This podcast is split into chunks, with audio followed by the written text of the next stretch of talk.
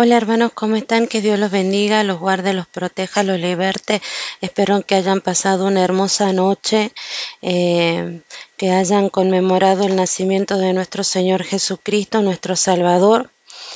Eh, gracias a Dios hemos pasado una hermosa noche en familia, eh, para la gloria de Dios Todopoderoso. Les quería contar que prontamente estaré empezando un canal en YouTube sobre la lectura de libros. He estado viendo algunos libros hoy a la noche y la verdad que son muy buenos, muy buenos. Eh, libros sobre teología, libros sobre patrística, libros sobre eh, Alfonso Ropero, libros sobre eh, comentarios bíblicos de Samuel Pérez Millós. Después tenemos libros de César Vidal, eh, libros de historia de la Reforma, eh, libros sobre historia, libros sobre los cuatro puntos importantes sobre la cena del Señor. la verdad que, que uno ante tantos libros, la verdad que no sabía por dónde empezar. Digo, ¿por dónde? ¿Por dónde? Y pidiéndole a Dios Todopoderoso la guía, la instrucción para que Él me guíe por dónde empezar, porque la verdad que uno está ante una mina de oro y dice, tomo, me te dicen, bueno, toma, toma lo que quieras, ves ves oro, ves, no sé, una mina de oro con piedras preciosas y ves esto y querés esto y ves lo otro y querés lo otro. Y la verdad que qué cosa más hermosa la lectura, pero qué cosa más hermosa la lectura. Así que les pido que estén orando por mí para que sea Dios Todopoderoso guiándonos para que sea todo Dios Todopoderoso manifestándose. Esto lo hago con la intención de que para la gente que no tiene tiempo de leer libros, los pueda escuchar, serían audios libros, ¿sí? Los pueda escuchar y pueda ir aprendiendo de a poco de a poco. La verdad que eh, impresionante. También tengo el libro, ¿saben qué es? 500 años de engaño sobre la Virgen de Guadalupe. Eh, está el libro, la Suma Teológica, la 95 tesis de Lutero, eh, no sé, un montón. La verdad que impresionante. Les damos gracias a Dios eterno por esto, Padre poderoso, Padre misericordioso, Padre eterno, en el poderoso nombre de nuestro Señor Jesucristo. Te damos la gloria, la honra y el poder, Señor, porque tú eres un Dios grande, porque tú eres un Dios misericordioso, porque tú eres un Dios eterno, Señor. Te pido, Señor, que seas tú tomando control, Señor, de este momento, que seas tomando control de esta lectura para la edificación de tu pueblo, Señor. Ayúdanos a conocerte a través de la palabra, Señor, a través de la Santísima Biblia.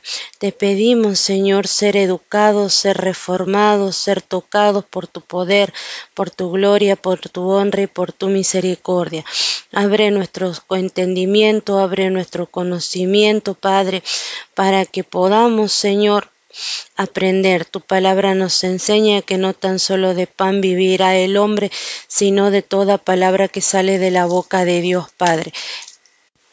Señor, tu palabra nos enseña, Señor,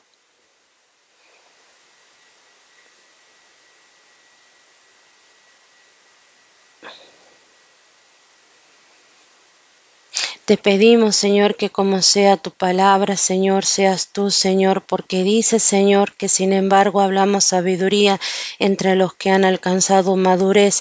Ayúdanos a llegar a esa madurez espiritual, Señor. Y sabiduría no de este siglo ni de los príncipes de este siglo que perecen, mas hablamos sabiduría de Dios en misterio, la sabiduría oculta, la cual predestinó antes de los siglos para nuestra gloria. Señor, te pedimos Señor Dios Todopoderoso, de esa sabiduría, Señor, oculta, de esos misterios, Señor, la cual tú, Señor, predestinaste, Señor, antes de los siglos la que ningún príncipe de este siglo conoció, porque si lo hubiera conocido, Señor, nunca hubieran crucificado a Cristo Jesús. Señor, como dice la palabra, cosas que ojo no vio ni oído oyó no han subido no han subido en corazón de hombre son las que Dios ha preparado para los que lo aman.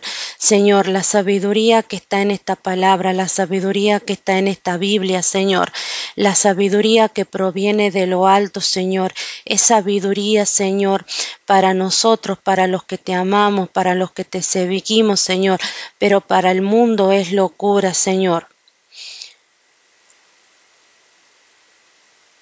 Señor, Dice tu palabra que tú, Señor, no la revelas a nosotros por el Espíritu, porque el Espíritu todo lo escudriña aún lo profundo de Dios. Señor, Espíritu Santo, en el poderoso nombre de nuestro Señor Jesucristo.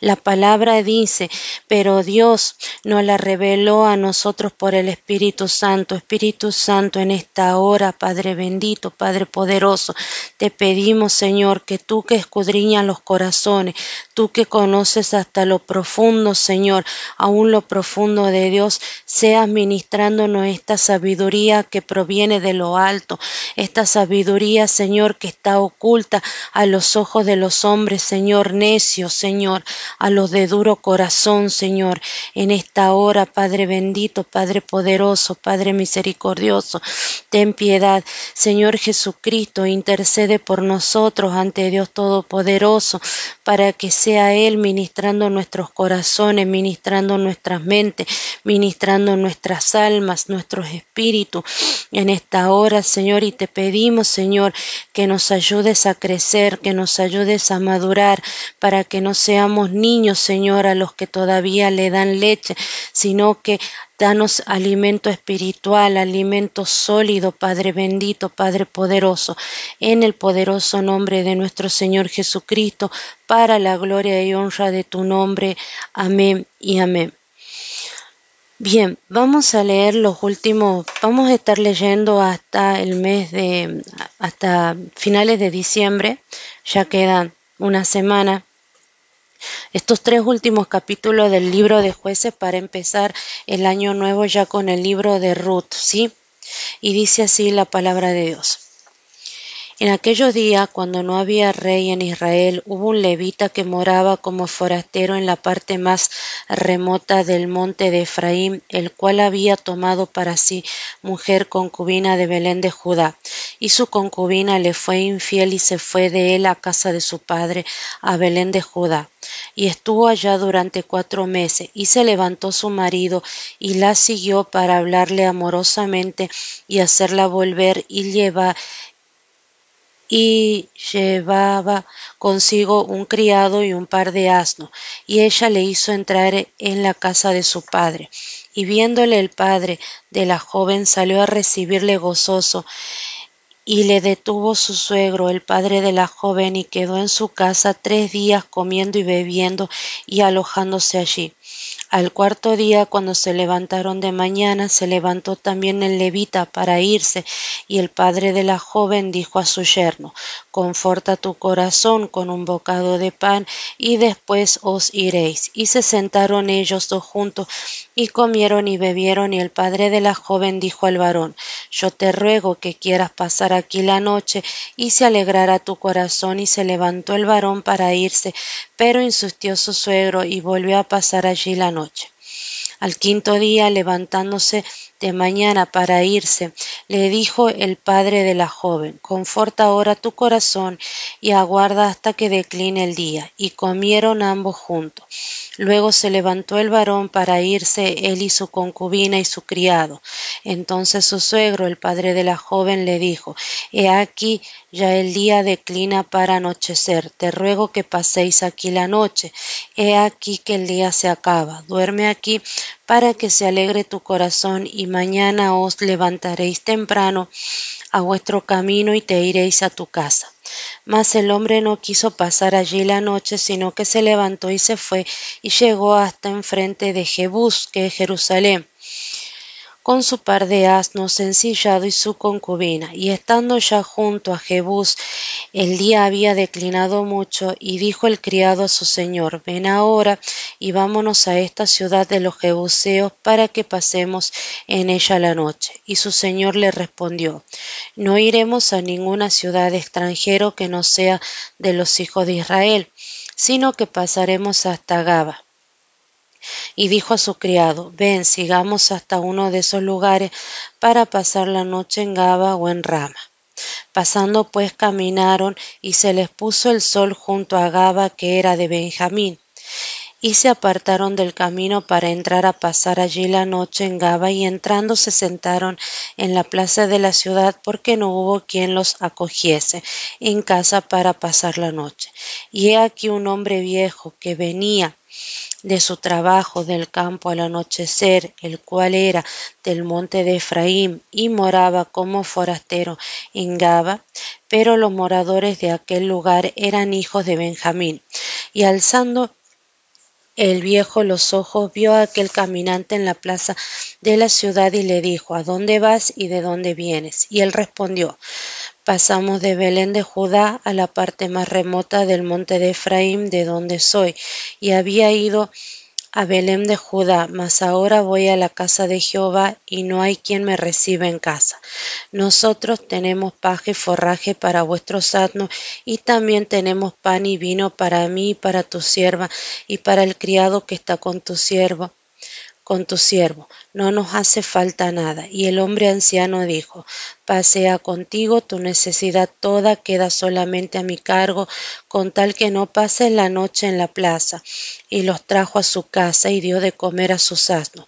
Y se levantaron y se lavaron los pies y comieron y bebieron. Pero cuando estaban gozosos, he aquí que los hombres de aquella ciudad, hombres perversos, rodearon la casa golpeando a la puerta y hablaron al anciano dueño de la casa diciendo, saca al hombre que ha entrado en tu casa para que lo conozcamos. Y salió a ellos el dueño de la casa y le dijo, no, hermanos míos, os ruego que no cometáis este mal ya que este hombre ha entrado en mi casa no hagáis esta maldad. He aquí mi hija virgen y la concubina de él. Yo os la sacaré ahora, humilladla y haced con ella como os parezca, y no hagáis a este hombre cosa tan infame. Mas aquellos hombres no le quisieron oír, por lo que tomando aquel hombre a su concubina la sacó y entraron a ella y abusaron de ella toda la noche hasta la mañana y la dejaron cuando apuntaba el alba. Y cuando ya amanecía, vino la mujer y cayó delante de la puerta de la casa de aquel hombre, donde su señor estaba hasta que fue de día. Y se levantó por la mañana su señor y abrió las puertas de las casas y salió para seguir su camino. Y aquí la mujer, su concubina, estaba tendida delante de la puerta de la casa con las manos sobre el umbral. Y él le dijo, levántate y vámonos. Pero ella no respondió.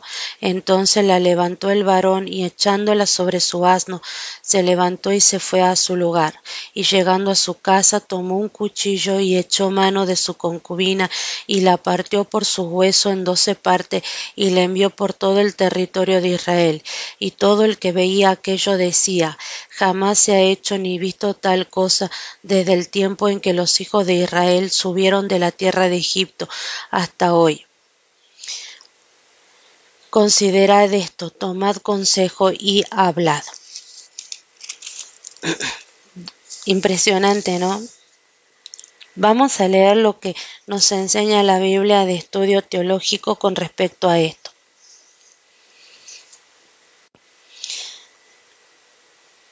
Esta sección de conclusión relata acciones atroces cometidas en Gaba contra la concubina de un levita y el resultado de esas acciones. La historia es similar al ataque a la casa de Lot en Sodoma en Génesis 19, lo que pone a Gaba en el mismo nivel de corrupción que Sodoma. Y esto lo vemos en Génesis 13, capítulo 13.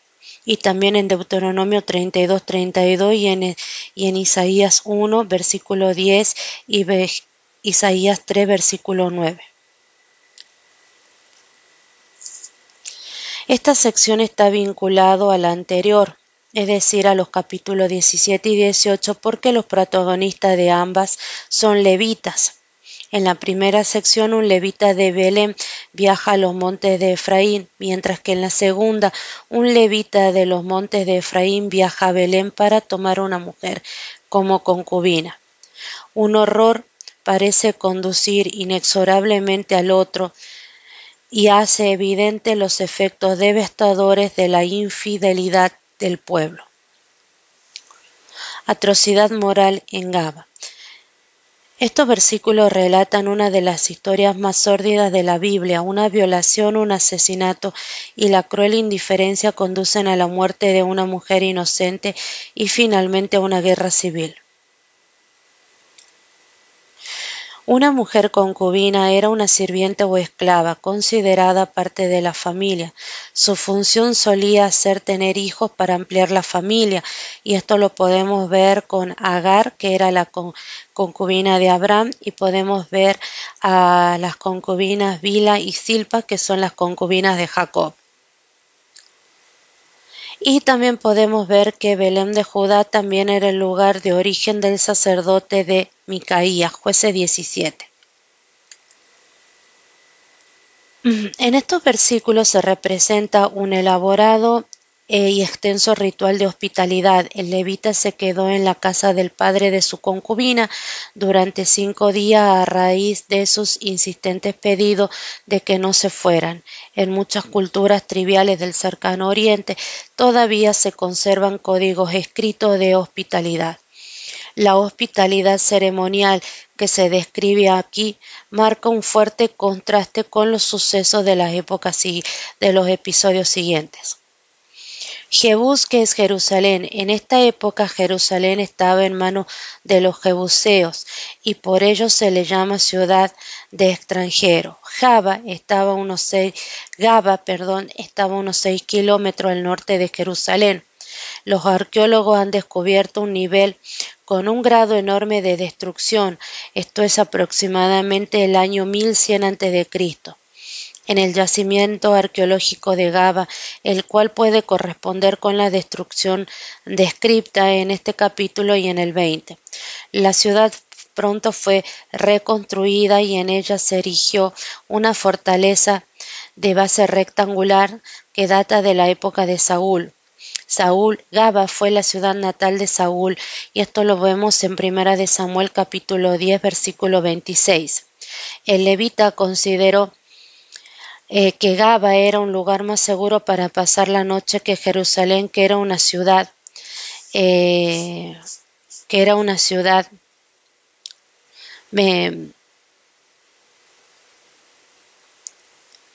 que Jerusalén, que era una ciudad benjamita. Sin embargo, este fue un trágico error. Un hombre viejo moraba como forastero en Gaba. Resultamente irónico que el levita no haya recibido hospitalidad de parte de los residentes de Gaba, sino de un extranjero, alguien que vivía como un forastero. La hospitalidad recibida en Gaba no fue para nada acogedora y en realidad fue como la hospitalidad de Sodoma, que la vemos en Génesis 19, una atroz afrenta al levita y en especial a su concubina. Esta sección es muy similar a Génesis capítulo 19, versículo 4 eh, y 9 al 9 y de hecho Parece como si el autor hubiera estructurado este texto siguiendo el relato del Génesis como si quisiera afirmar la situación actual es tan mala como lo era en la época de Sodoma y Gomorra. Y en estos días nosotros vemos que estamos viviendo en una época eh, dura, que estamos viviendo en una época como la de Sodoma y Gomorra. En este tiempo estamos viendo lo que es la libertad sexual a flor de piel.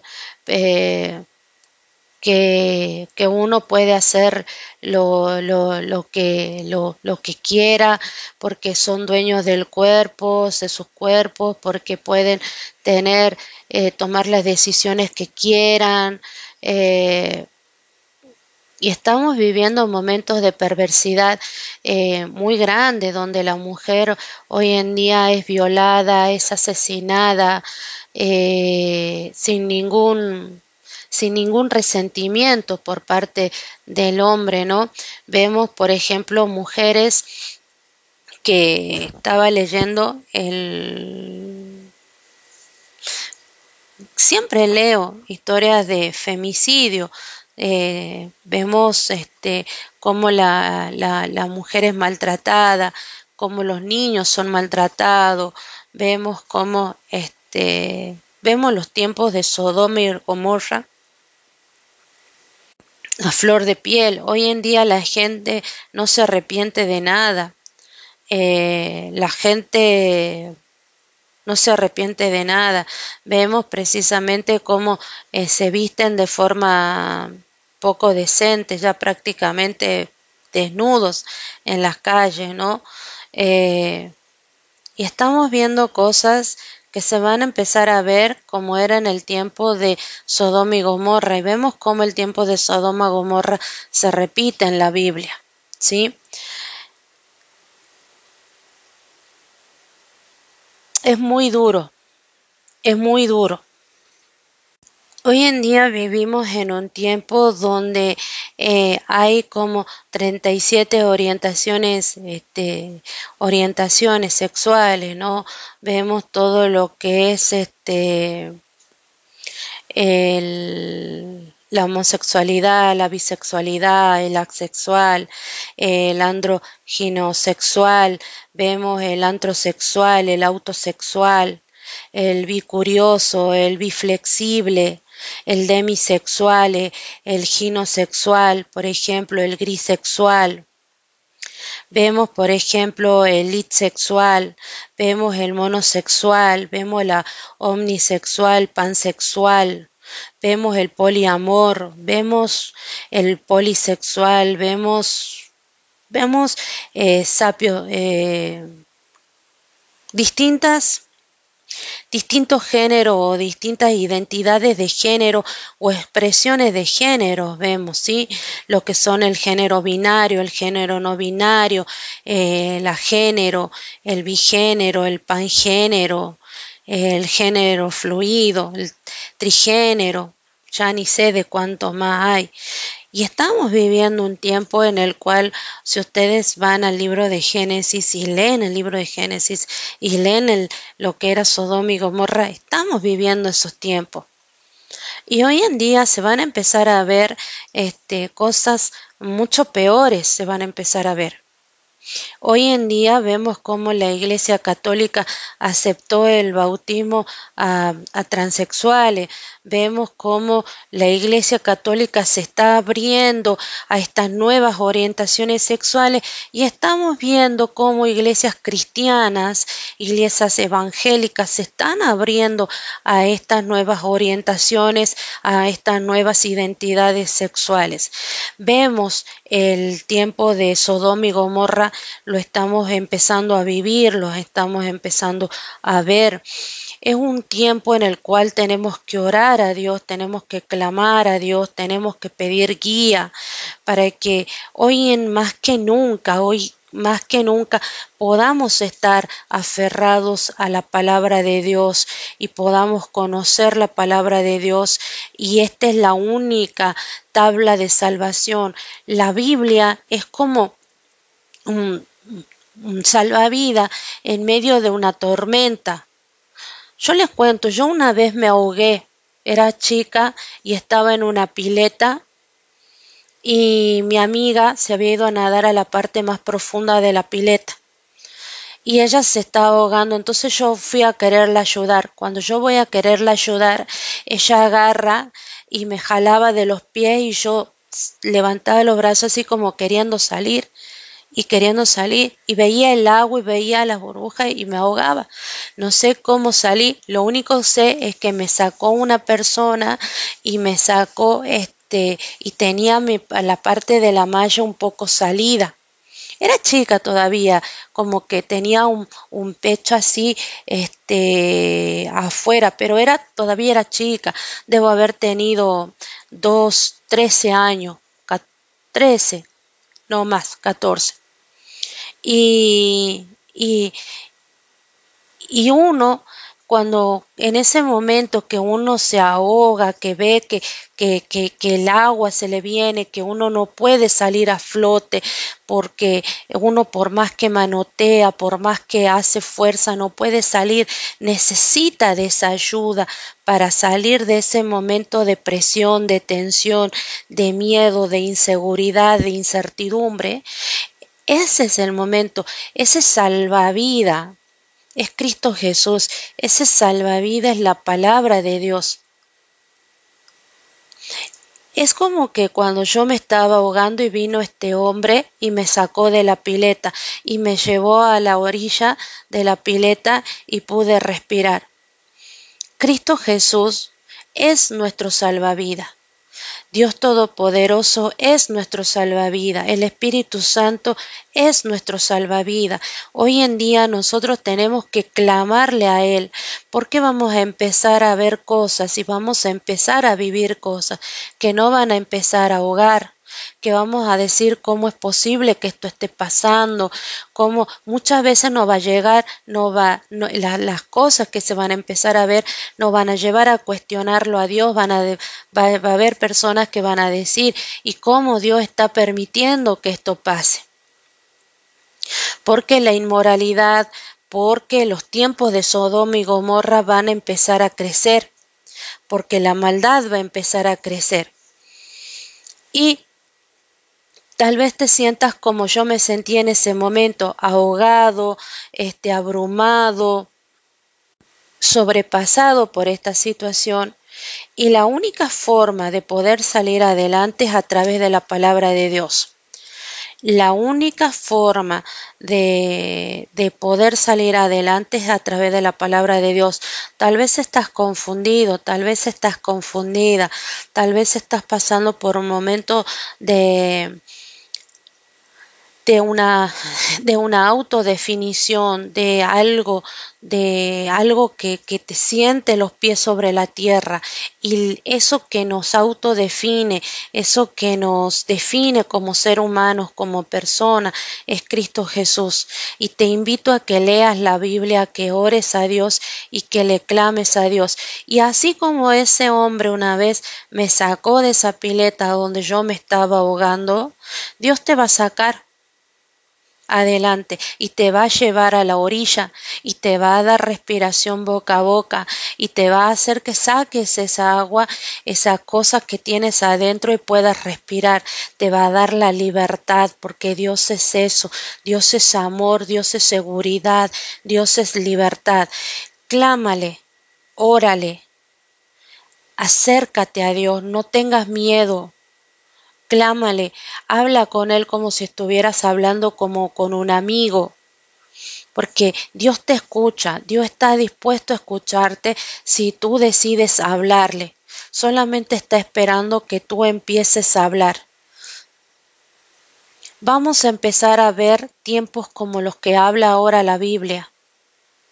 Y nosotros tenemos que estar agarrados a esta, a la Biblia, a la palabra de Dios para poder salir adelante en los tiempos difíciles, ¿sí? Bien, y dice así. Hombres perversos, literalmente es hijo de Belial. En el Antiguo Testamento el término Belial se usa de manera descriptiva para hablar de personas degeneradas o corruptas. Esto lo vemos también en Primera de Samuel capítulo 10 versículo 27, Primera de Reyes capítulo 21 versículo 13. En la literatura intertestamentaria el término se usa en referencia a Satanás y este es el sentido con lo que lo emplea Pablo en segunda de Corintios 6:15. ¿Y qué concordia tiene Cristo con Belial? Para que lo conozcamos, en hebreo la palabra conocer es un eufemismo habitual para las relaciones sexuales. La misma expresión se encuentra en Génesis 19.5, donde los hombres de Sodoma querían tener relaciones homosexuales con los invitados de Lot. La reacción desalmada del levita ante la muerte de su concubina demuestra su insensibilidad. Eh, su espantosa respuesta fue descortizarla en doce partes y repartirla por las doce tribus para conseguir su apoyo en contra de Gaba. Más adelante, Saúl hizo lo mismo con un par de bueyes en primera de Samuel 11, versículo 7, y hay un registro de que en la ciudad mesofotámica mesopotámica de Mari se realizaba una práctica similar. Jamás se ha visto, se ha hecho ni visto. No está claro si esta frase hace referencia a las atrocidades cometidas por, por, los hombres de Gaba o al descuartizamiento de la concubina, pero es probable que se trate de lo primero. Bien, la Biblia para el estudio de la apologética nos enseña lo siguiente. La mm, escritura establece ciertas directrices con respecto a las personas con las que podían casarse los sacerdotes, y esto lo vemos en Levítico 21, versículo 14 al 15. Pero nada dice sobre concubinas. concubinas. Bien, este pasaje es un sangriento resultado, revela la condición degradante a que Israel había llegado en esta época. La ternura con que el levita le habla a su concubina puede sugerir que la amaba de verdad, pero sus acciones demostraron lo contrario. En primer lugar, esperó cuatro meses luego de su partida abrupta antes de ir a buscarla a su hogar. En segundo lugar, a modo de protección personal y de otros, la entregó a una turba para que la violaran.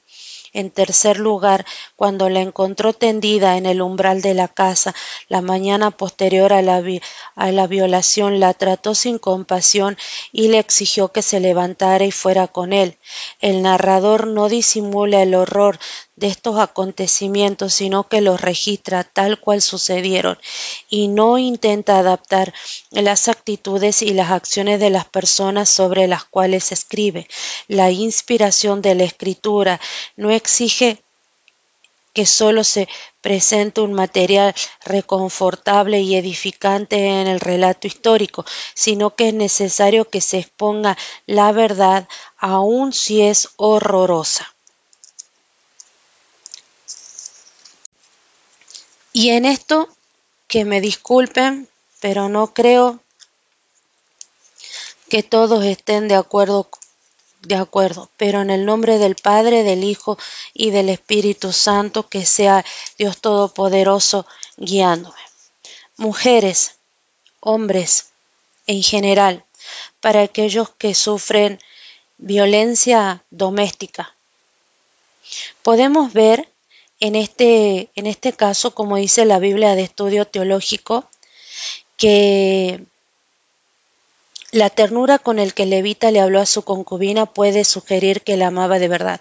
Puede ser que la persona te ame, pero sus acciones muchas veces demuestran lo contrario.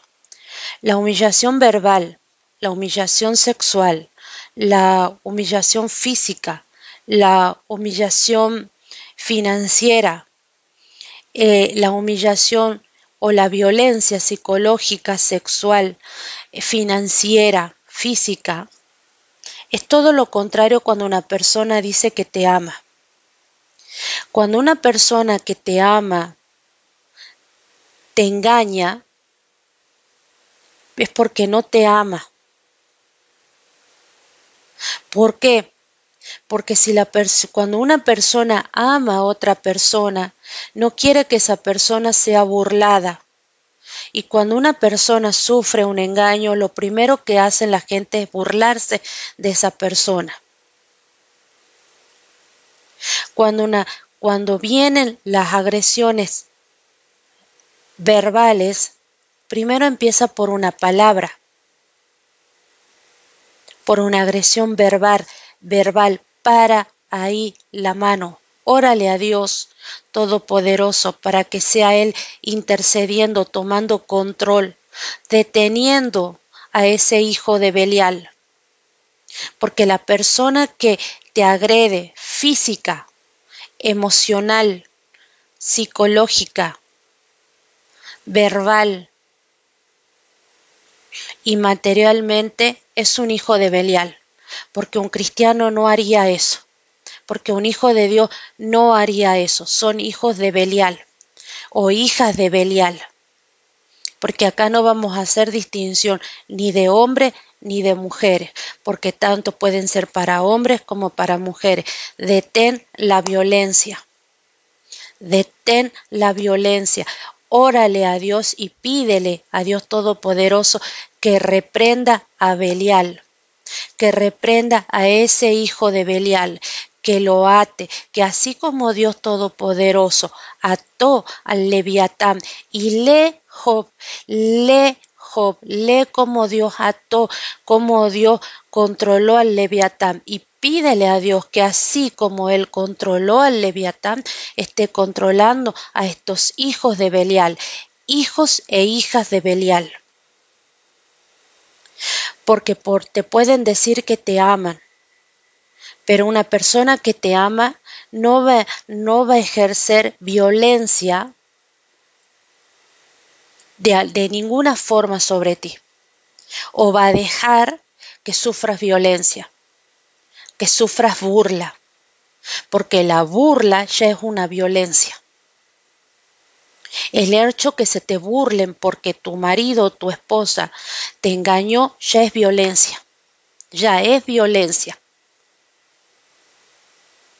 Y eso hay que detenerlo. Órale, clámale de a Dios y pídele a Dios Todopoderoso. Porque una persona que te, que te ama no va a hacer eso, porque agarra y dice, este, en segundo lugar, a modo de protección personal, le entregó una turba para que eh, la violara. Y muchas veces llega el egoísmo de esa persona, que esa persona no quiere que, por ejemplo, que eh, se da el divorcio, no es que yo estoy aprobando el divorcio. Un hermano una vez me preguntó si yo estaba a favor del divorcio. No, yo digo, hay que orarle a Dios y hay que pedirle a Dios y entregar las cosas en manos de Dios y que sea la voluntad de Dios. Una persona que te ama no te va a matar, no te va a quitar la vida. Una persona que te ama no te va a destruir física, económica y mentalmente. O te pueden llegar a quitar la vida. La Biblia para el estudio de ser mujer enseña lo siguiente.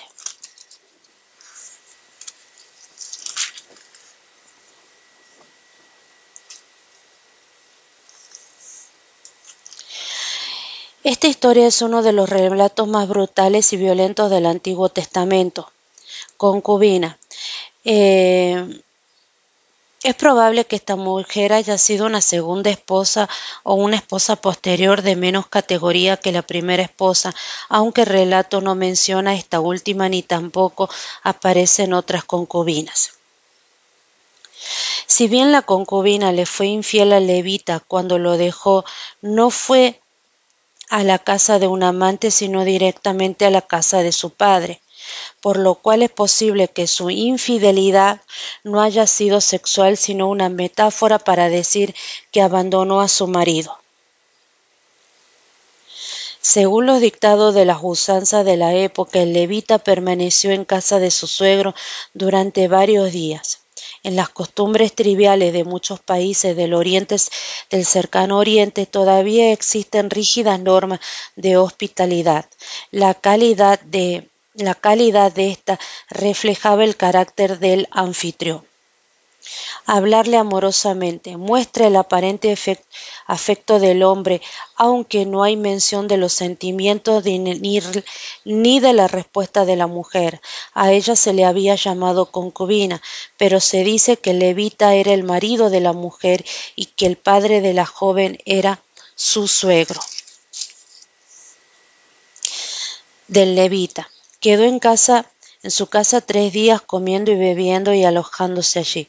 Quedarse varios días de banquete en la casa de su suegro demuestra que cualquiera haya sido la desaveniencia entre levita y su concubina, pareciera que al menos entre levita y su suegro ya no había tensiones. Por otra parte, como la hija de este hombre de alguna manera había sido infiel a su esposo y consecuentemente había dañado la reputación de su familia, tal vez el padre de la mujer quiso agasajar profusamente al levita para como expresión de disculpa y lamento por la conducta de su hija. Y entraron y se sentaron en la plaza de la ciudad. Al llegar a una ciudad durante el viaje, esta era la forma de manifestar que necesitaban de la hospitalidad, manifestar que necesitaban de la hospitalidad de alguien. Dice, aparentemente pasar la noche a la intemperie en la plaza de la ciudad podía ser peligroso. Por eso, entre otras cosas, la hospitalidad era una práctica extendida en la antigüedad. El antiguo pueblo semita la tenía en alta consideración, al igual que el pueblo, que el pueblo griego de la antigüedad, como puede observarse en obras como la Odisea. Entre los israelitas esta práctica fue aconsejada en Levítico 19, versículo 33 y 34. Y si bien no había una reglamentación escrita que legislara esta costumbre,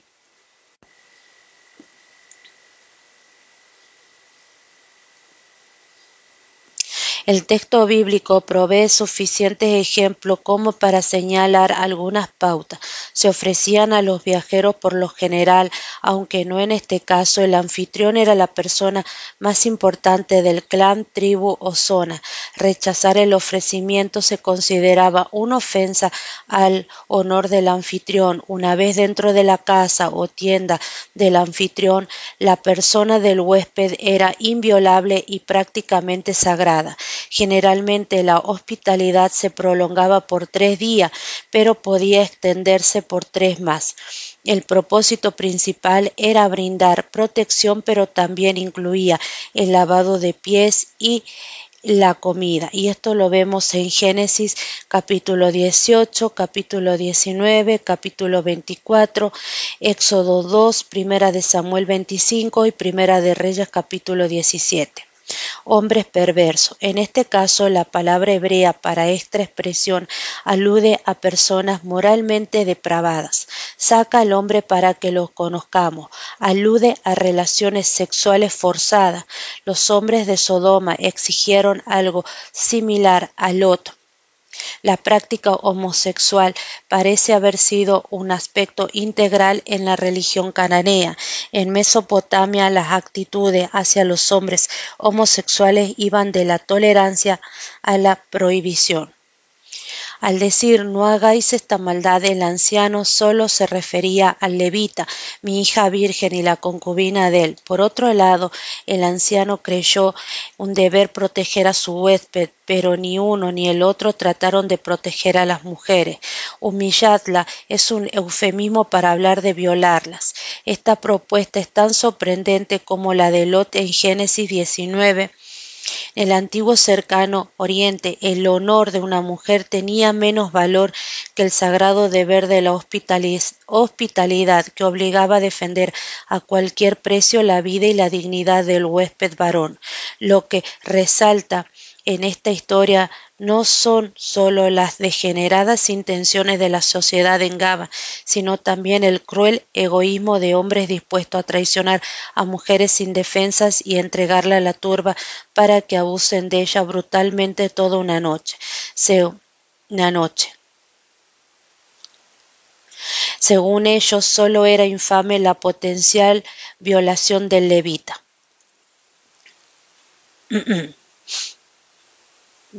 Bien, eh, tomando el levita su concubina la sacó. Este último verbo en hebreo habla de sacar por la fuerza, una diferencia sideral de cuanto le habló amorosamente. La hija del dueño de esta casa no es entregada a la turba de violadores. Y se levantó por la mañana. Aparentemente el levita durmió toda la noche y permaneció acostado hasta la mañana, ya que no volvió a hablar volvió a ver a la mujer hasta que se levantó y se preparó para salir.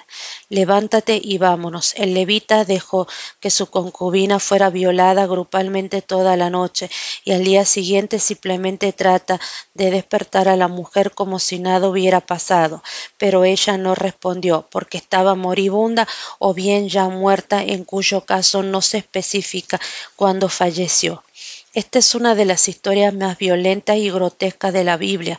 A diferencia del levita, por la muerte de su concubina, le sigue la acción macabra de desmembrar el cuerpo de la mujer y enviar un pedazo a cada tribu de Israel. Esta acción es prácticamente un llamado a la guerra. Jamás se ha hecho ni visto tal cosa. Alude lo que hizo el levita con el cadáver de su concubina. Vemos una diferencia entre esta eh, hipótesis con lo de la Biblia del estudio de la apologética, donde dice que tal vez se refería a la actitud del pueblo de Gaba. Bien, la Biblia para el estudio de herencia reformada nos enseña lo siguiente, y dice así. Este capítulo describe la tragedia de lo lejos que llega el pecado cuando no se piense en Dios. Aunque no había rey en Israel, había un Dios en el cielo que observa todos los comportamientos perversos y que a su debido tiempo castigará justamente. La amonestación final del capítulo, a que consideramos y hagamos planes para evitar la misma tragedia, siguen siendo válidas. Debemos temblar por toda persona que es dada a practicar pecados viles. El juicio no está lejos de aquellos que son inclinados a estas prácticas y debemos recordar que en el día eterno espera el lago que arde con fuego y azufre, Apocalipsis 21, 8, para incrédulos y abominables ante la vista de Dios. Son advertencias para nosotros para que huyamos de toda forma de pecado. La relación de patrón y esposa secundaria entre, Levito y, entre Levita y su concubina es contraria al diseño de Dios para el matrimonio. Todo el episodio da a entender que se trata de una unión contraria a la escritura y, y, retrata una visión denigrante de las mujeres. Debemos estar agradecidos por el Evangelio cristiano que ha elevado a la sociedad de estas bajezas. El cristianismo ha restaurado la nobleza del hombre y la mujer, pues en el poder del Evangelio no hay varón ni mujer, porque todos vosotros sois uno en Cristo Jesús. Gálatas 3:28. Agradezcamos al Señor por las buenas por las nuevas mentes, nuevos corazones y nuevas vidas que el Evangelio nos ha dado y oremos por el poder del Evangelio para evangelizar las naciones que se dirigen a recibir un terrible juicio. Bien, hermanos, que Dios los bendiga, los guarde, los proteja y meditemos en lo que nos enseña este, esta trágica y esta dura historia. Que Dios los bendiga, los guarde y los proteja. Amén.